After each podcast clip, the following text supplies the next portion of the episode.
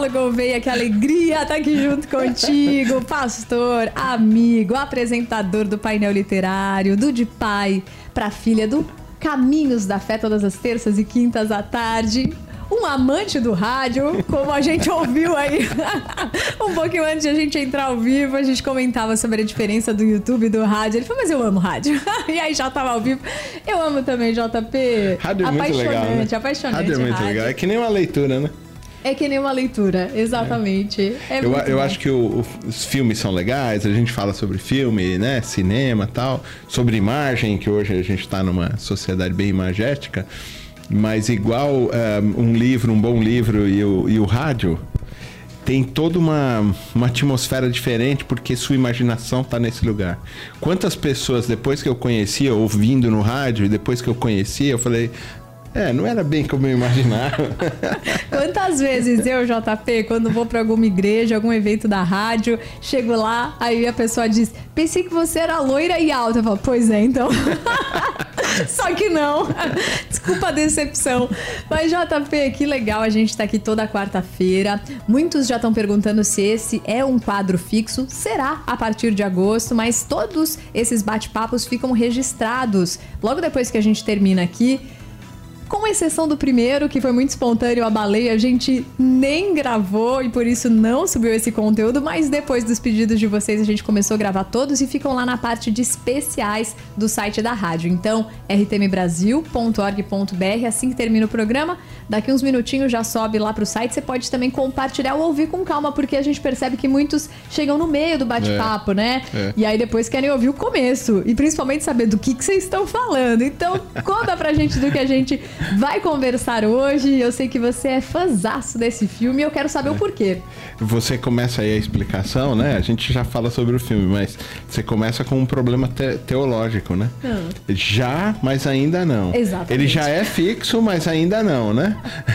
Essa é a nossa tensão de vivermos ainda nesse mundo, já provando o reino de Deus, mas ele não está totalmente Exatamente. implementado. Ele é. já está acontecendo todas as quartas-feiras, mais ou menos 10h20, 10h20. 225, mas ele ainda não é um programa oficial da rádio, por isso ele sobe como especiais, mas a partir de agosto ele vai ser oficial. E aí e a gente um coloca os retroativos também, viu? Para é você não perder os assuntos que já foram abordados. E JP, então hoje a gente vai falar de um filme lá de 1997 que ganhou o Oscar de melhor roteiro original, né? E você sabe que o roteiro é do o, do roteiro ben Affleck e do Matt Damon, né? Exato. E eles são meninos, né? E você fala assim: "Ah, o cara só é o Jason Bourne e o outro é o Batman, né? Você fica imaginando que é isso, né? Mas não é, você vê como eles eram realmente assim, são gênios, São né? gênios, então eu acho que o filme ele tem essa pegada também de nas entrelinhas mostrar que dois garotos conseguiram produzir um clássico com várias camadas, né? É um filme que você assiste, ele, ele entretém, é um filme que te emociona, porque é um drama, é um filme que você se percebe ali nos conflitos. Mas é um filme para você que é pastor, tem ah, muita coisa. Tudo a ver com o que eu faço. Exato. Para eu que tô estudando psicanálise também, para tua esposa que é psicóloga, então ele agrega muito em muitas áreas, né? É, o filme é Gênio Indomável. Tem Robin Williams, né? Que a gente perdeu aí um, algum tempo atrás. Acho que no meio da pandemia, né? Sim, Se suicidou, né? É, mas ele era assim, tinha problemas com depressão e tudo mais, né? Mas os filmes dele, a gente também tá pegando moda, né? A gente já fez Sociedade dos Poetas Mortos. A gente fez, JP. Quando eu olhei, até a menina a gente tá trazendo daquele filme O Sleepers, a menina que vira a namorada do Matt Damon, ela só tá com o cabelo preto, mas é. no outro filme ela tá com o cabelo encaracolado e meio loiro, mas é, é a mesma moça que é. todos são apaixonados por ela. Então, e aí, aí esse filme Gênio Indomável, ele ele conta é, a história de um, de um rapaz que é realmente um gênio, matemático, é um dom, né, uma coisa assim natural dele, todo mundo já percebe isso, mas ele se auto boicota no processo todo, né? Ele é um gênio, ele gosta muito daquilo, mas ele ele vai ser faxineiro lá da, de um dos é. prédios de Harvard, né?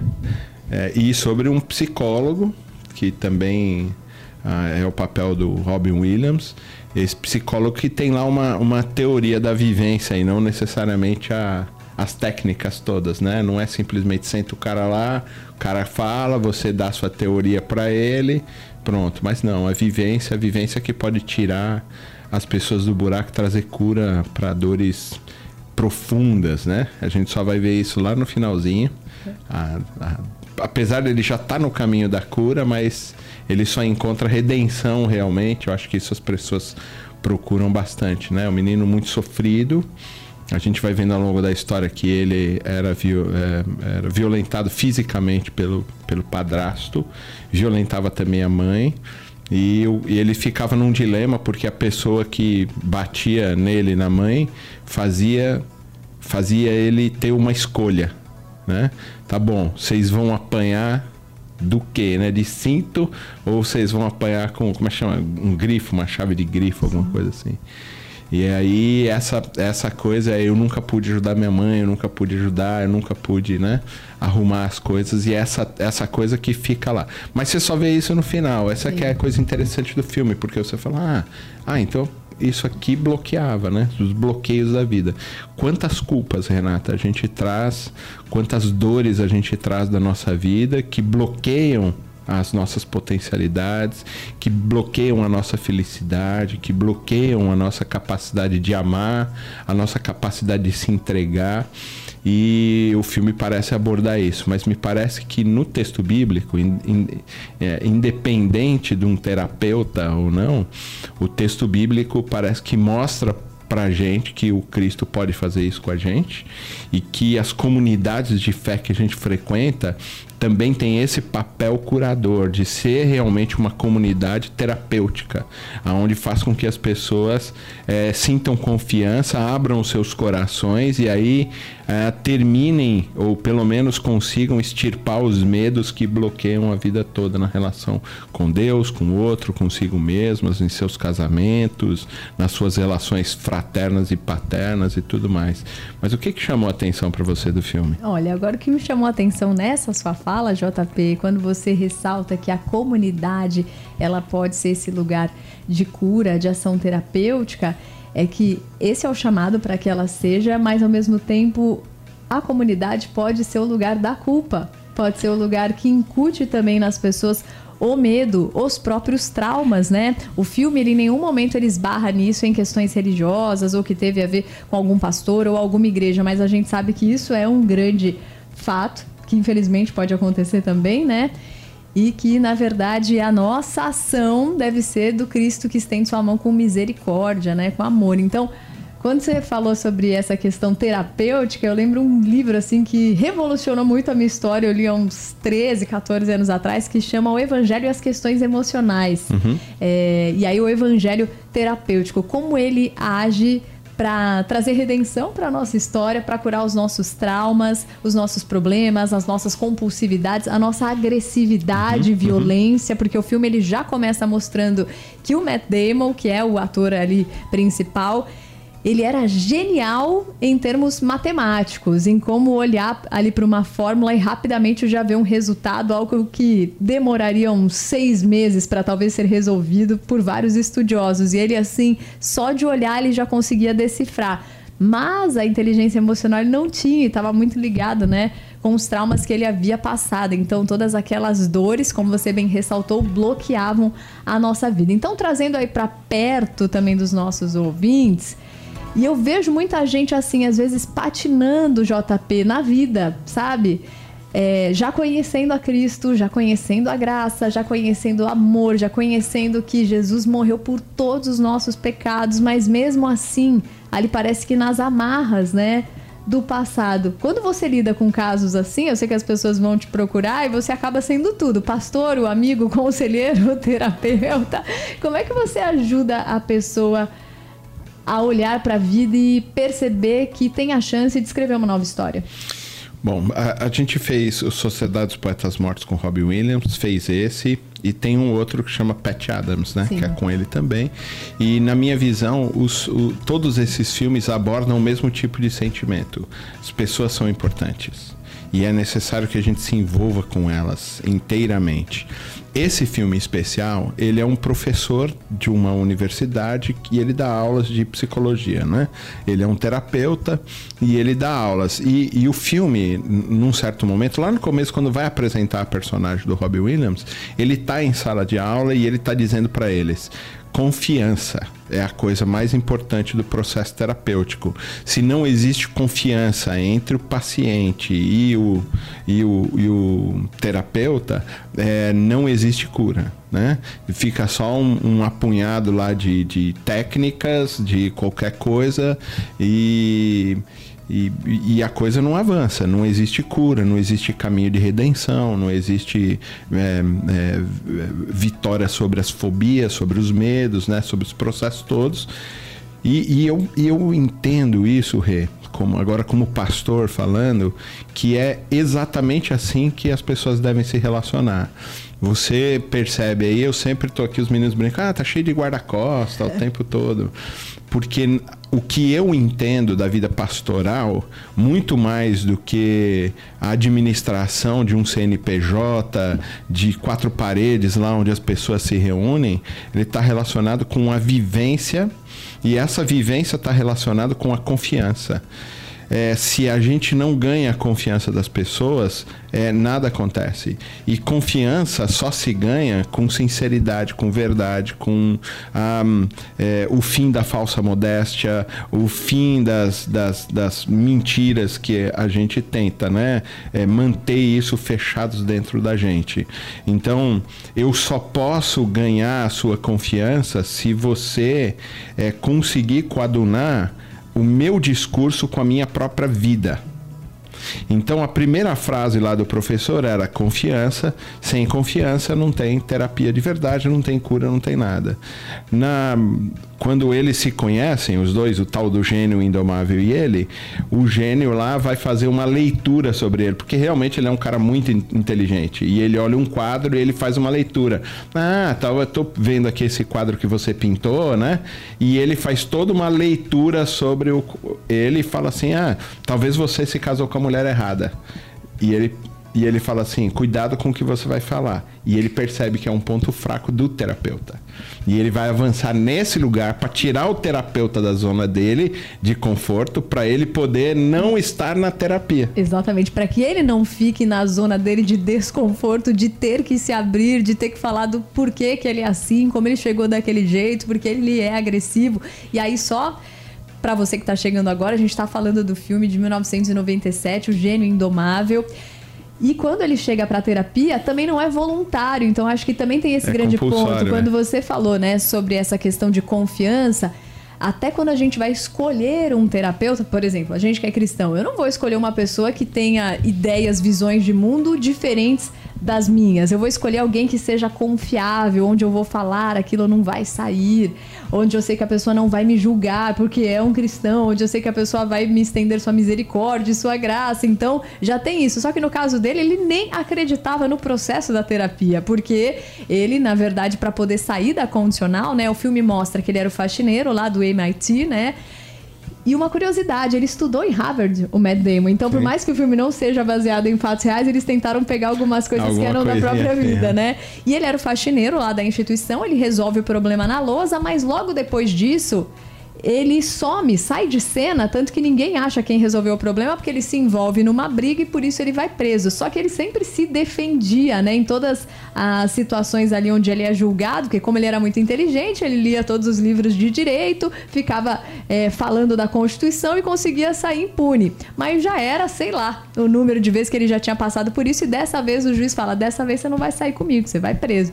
E quando ele vai preso, o professor que descobre que foi ele, né? Que conseguiu desvendar lá os dois teoremas, resolveu a equação, vai lá para buscá-lo, mas fala, ó, só que agora você vai estar tá sob a minha autoridade e você vai ter que me ver pelo menos duas vezes por semana e também a um terapeuta.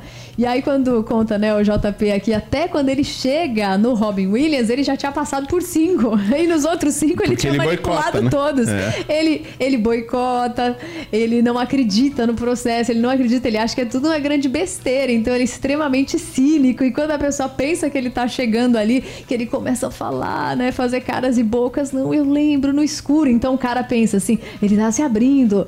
Olha, eu consegui hipnotizá-lo. Ele, ele é extremamente sarcástico com a pessoa. E aí, com o Matt Damon, daí o Matt Damon com o Robin Williams, já nessa primeira cena, já entra naquele estado de crise, né? Ele conseguiu perceber que o ponto fraco do Robin Williams era com a esposa. Ele pega, e vira e fala: Ah, você então se casou com a mulher errada. E aí o Robin Williams olha para ele, pega, pega segura ele no pescoço e fala: Você é só um moleque. E aí ele fica transtornado. E aí, quando eles vão se reencontrar, né, o professor lá de matemática, que é o responsável, então, para que ele passe por um psicólogo, para que ele visite mesmo as aulas ali de matemática, fala assim: é, você não vai querer atender mais ele, até porque ele é procurado como sexto terapeuta, porque era um amigo do professor de matemática, mas a gente percebe que também era uma relação muito truncada, onde já tinha havido ali muita, muitas questões mal resolvidas, de orgulho, de falta é. de cumplicidade. Isso depois também vai ser ressaltado lá no final do filme, né? E aí, quando pega nessa cena, pensa assim, pô, como é que vai se dar terapia Daí não, o cara vai abandonar. É, vai que abandonar. nem os outros cinco. Só que aí ele volta. E quando ele volta, o Robin Williams fala assim: vem, vem comigo. E tira ele ali das quatro paredes, onde ele podia estar tá se sentindo ali acuado ou não acreditar no processo. E aí ele tem aquela grande conversa sobre a vida, né? É. Que ele pega e vira para ele e fala assim: bom.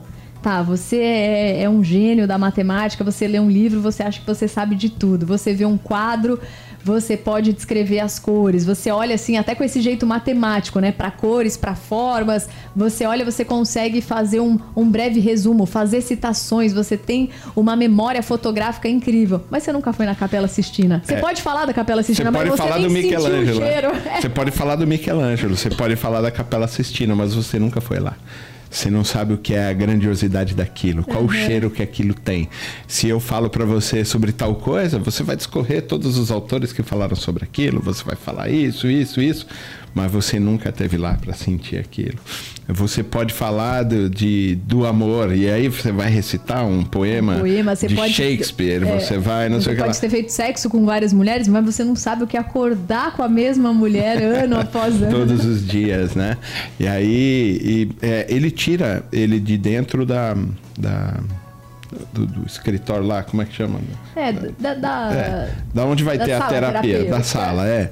Ele tira esse lugar por, por algumas questões que são bem fortes. Primeiro é a questão da leitura e da dispersão. Ele, ele vai se dispersar nisso e vai procurar tipo totens aonde ele possa se apoiar para fugir daquela terapia que ele está querendo, daquele momento de desconforto.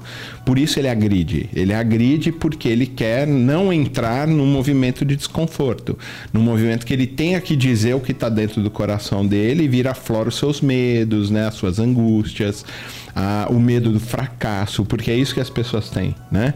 Medo de fracassar diante dos olhos dos outros, diante da sua própria, na, da, das suas próprias vistas, é, sofrer, porque a vida é feita disso também, não é? De sofrimento, mas as pessoas não querem sofrer, então elas buscam algum tipo de escape. Muitas vezes é agressão, né? Eu me lembro uma vez, o, o, o Rê, eu, a gente mudou para o Piauí, né? E aí eu já devo ter contado essa história aqui algumas vezes aqui na rádio, em alguns programas, né? Uhum. E aí a, a, Gabriela, a gente matricular na escola, tal, não sei o que lá, e num, numa aula de educação física, uma menina agrediu a Gabriela, né? E aí a Gabriela veio falar comigo, ah, pai, não, a menina me bateu, tal, pegou meu celular, né, tal. Aí eu falei assim, tá, beleza, mas é que ela só tá reagindo. Ela, pai, eu não fiz nada com ela. Pai, eu, eu, eu juro pro senhor, bem assim, entendeu? Eu não fiz nada para ela. Eu nem falo com ela, entendeu? Eu procuro ficar longe dela. Eu não fiz nada para ela, ela me agrediu gratuitamente, pegou meu celular e tal, tive que falar com o professor e tudo mais. Não, filho, você tem que entender o seguinte. E aí eu eu descrevi qual era a cena. Eu falei: o problema é que ela tava no lugar dela. Ela é dessa cidade, ela é desse lugar. Ela tem o controle da classe. A classe gosta dela e tudo mais. De repente veio você. Você chega aqui, você é da, da maior capital do país. Né? Da maior cidade do país, da mais desenvolvida. As pessoas têm esse tipo de coisa. Você não percebe porque para você tanto faz. Mas para alguém de uma cidade pequena e tudo mais que gostaria de estar lá onde você está falando, ah, eu não vou estar, tá, agora eu vou vir aqui para sua cidade e você passa a ser notada pelos meninos da classe, você passa a ser notada pelo professor, né? Você é filha do pastor que veio aí, está assumindo a igreja, então os professores vão tratar você diferente, direção vai tratar, os colegas vão tratar você diferente, tudo mais. E isso é uma agressão. Você está invadindo um espaço dela e ela está sentindo essa sua agressão. Mas eu não agredi ela. Não, você não agrediu ela diretamente, mas a sua presença é uma agressão. Volta naquilo que a gente falou na semana passada, né? Por mais que os assuntos sejam diferentes, mas quando a Lidinha ressaltou, não é nada que eu fale ou que eu diga, é a minha presença. É né? O que incomoda não é que ela fez alguma ação que causou a é. repulsa, né? Mas é simplesmente a presença que incomoda, porque agora você é o centro das atenções. Aí ela virou e falou assim: ah, pai, eu entendi. Mas o que, que eu faço agora? Agora você vai lutar para ser amiga dela e mostrar para ela que, que você não, não é um perigo. Entendeu? E aí é um negócio da confiança. Inclusive, elas se tornaram grandes amigas. Legal. Já faz, sei lá, cinco anos que a gente está aqui de volta, mais de cinco anos que a gente está aqui de volta em São Paulo. E elas ainda têm contato.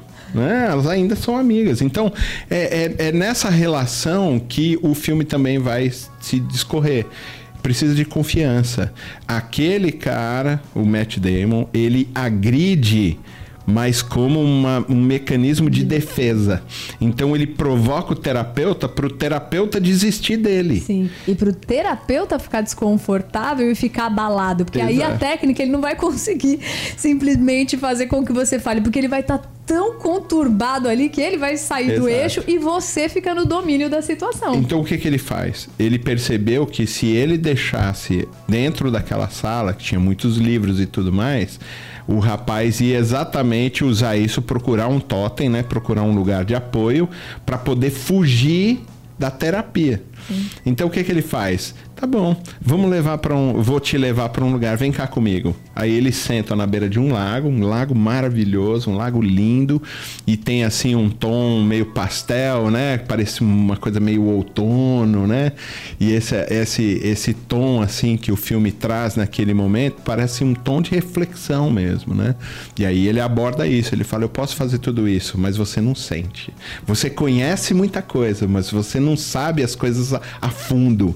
Você se eu falar sobre uma mulher, você vai falar tudo sobre ela, mas você não sabe o que é tocar numa mulher de verdade, o que é acordar com ela de manhã, o que, que é. Sim, né, você pode ter viver. um monte de amigo que você sai para beber, mas você não sabe o que é ter o teu amigo ali no teu colo com os últimos suspiros de vida numa é. guerra, porque mostra que é. assim que ele entra na, na, na, sala, né, ali de terapia, o Matt Damon faz uma leitura muito rápida para perceber que ele já lutou na guerra, porque tem um, é, um porta-retrato, é. então ele é um terapeuta, ele foi casado, ah, ele tá passando por alguma dor, então ele faz aquela leitura. Ele fala assim: tá, você pode ser genial em perceber isso, mas você não sabe o que é viver isso, você não sabe o que é sofrer, porque se você não ama, você não sabe o que é perder. É. E ele fala a importância, né, de amar e de ser vulnerável para quando também a gente perder entender o que aquilo significava, é, né? Eu, eu tô vendo aí na sua tela que Vamos o João lá. aí fez uma pergunta, Meu né? querido João da Missão Sena, né? Exatamente. Né? o João fez aí uma pergunta. Pastores precisam fazer terapia? Com certeza, né? eu conheço o João. O João foi contemporâneo, foi da minha turma, né? Em algumas matérias a gente fez junto. É, com certeza, João. Pastores precisam fazer terapia. Na verdade, eles têm fobia disso, né? Eles têm medo de serem expostos, né? Eles pregam atrás do púlpito e escondem as suas próprias angústias e dores e eles precisam ah, também de terapia para poder encontrar esse tipo de libertação e cura que eles ficam se escondendo. Por isso, o, o Rê, agora engatado, engatado aí na, na pergunta do João, é, a questão é, por isso hoje a gente tem muitos pastores com depressão, com síndrome de burnout, ah, que se suicidam, porque eles não conseguem encontrar essa válvula de escape, eles não têm confiança em abrir o coração, nem uns com os outros. Exatamente, até Entendeu? pelo mundo que a gente tá, né? Muito como você já começou falando, imagético e de vaidades, como que você vai poder abrir as suas fragilidades sem ser julgado? Hoje, quando a gente vai para as redes sociais, você tem quase que um pastor trucidando o outro. Mas olha o que, que ele falou, o que ele disse. O cara acha que é só isso, que é só graça, que é só amor. Esse cara é um câncer. Esse cara é isso aqui. Imagina alguém podendo ser ele mesmo e falando dos seus traumas, suas dores, às vezes problemas com casamento, na criação dos filhos. Então, assim, e às vezes o pastor é o cara mais solitário. Ele tá lá na frente do púlpito, mas em casa ele tem que ser uma referência para a esposa, ele tem que ser uma referência para os filhos, ele precisa tá bem ali com os vizinhos, ele precisa sempre tá bem, né, para a sociedade, mas a gente é ser humano, a gente nunca tá bem o tempo todo, não é verdade? Não, não, nunca. Então, essa relação também das posições de liderança e tudo mais, você lembrou bem. Gente vai para rede social, a gente detona todo mundo. A gente se acha dono da verdade. A gente vai no, no, no campo de futebol, usa lá os nossos avatares, que tem 22 deles lá em campo. Então a gente xinga o juiz, a gente xinga o técnico, a gente fala mal do, do goleiro, a gente fala mal do, do camarada que tá na, na como chama, na, na zaga e tudo mais, porque a gente acha que pode fazer melhor do que eles, entendeu? E, e essa é a relação. Talvez eu possa discorrer sobre todas as técnicas de futebol. Se é um atacante, dois no meio, três atrás e o goleiro e não sei o que lá, talvez eu possa fazer todas as técnicas. Mas sentir o vento quando você corre lá dentro, sentir a bola batendo no pé, sentir a emoção da bola entrando né, no gol, é, isso é para poucos. Mas poucos que avançaram em fazer o que precisa ser feito. Essa relação de que as pessoas são mais importantes. Né? Quando o terapeuta não o abandona, esse é o negócio. Ele tira ele de lá, leva ele para um lugar aonde ele ficaria é, é, não mais confortável na busca de uma segurança, mas ele leva para um lugar, e aí eu lembro do Salmo 19, né? Porque lembra o que fala Sim. o Salmo 19? Né? A, é, a natureza revela as obras da sua mão, né? E ele leva para esse lugar onde a introspecção é muito profunda. Né? Tanto que lá no finalzinho do filme ele volta para aquela mesma cena quando ele decide a sua vida. Né?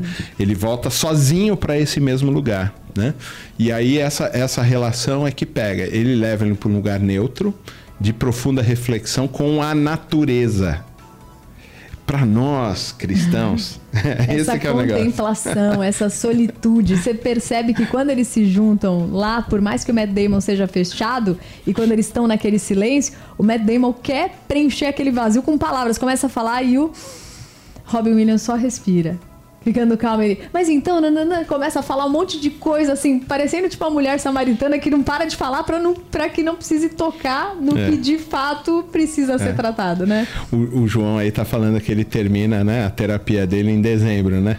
É, nunca a gente vai terminar a nossa terapia. A vida é feita de terapias.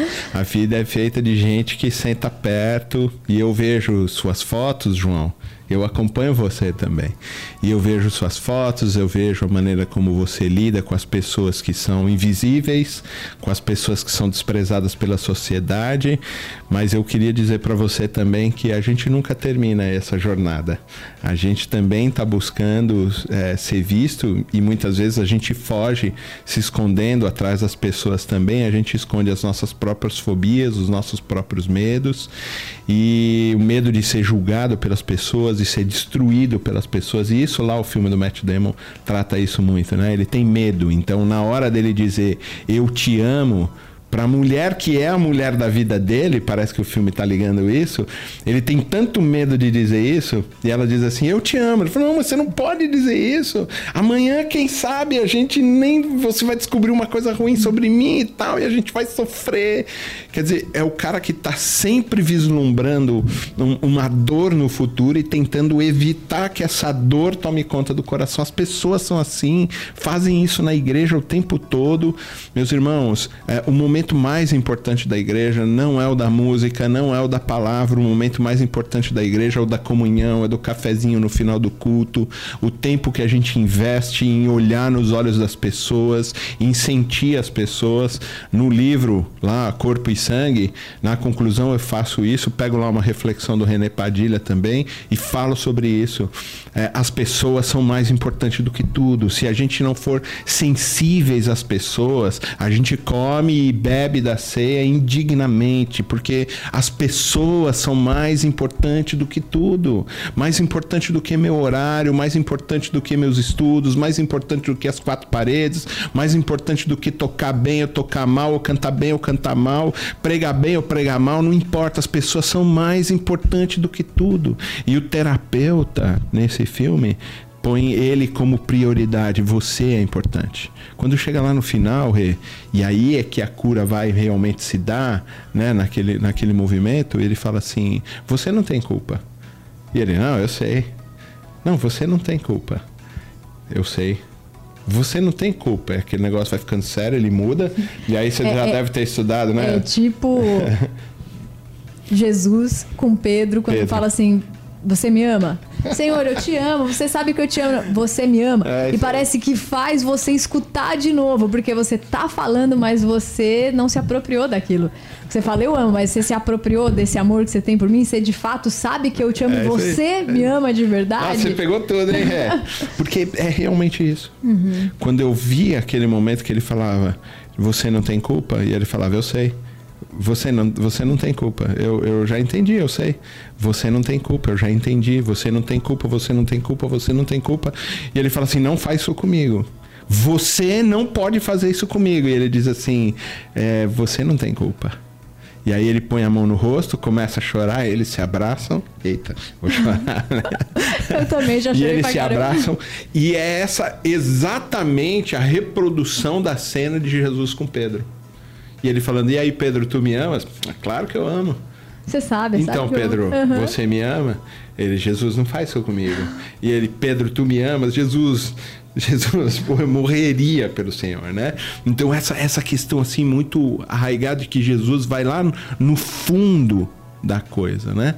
Ele vai pegando a pessoa lá dentro do coração e vai dizendo para ela: Eu amo você, você é amado por mim, é, você não tem culpa, eu vou tirar você desse lugar, eu vou.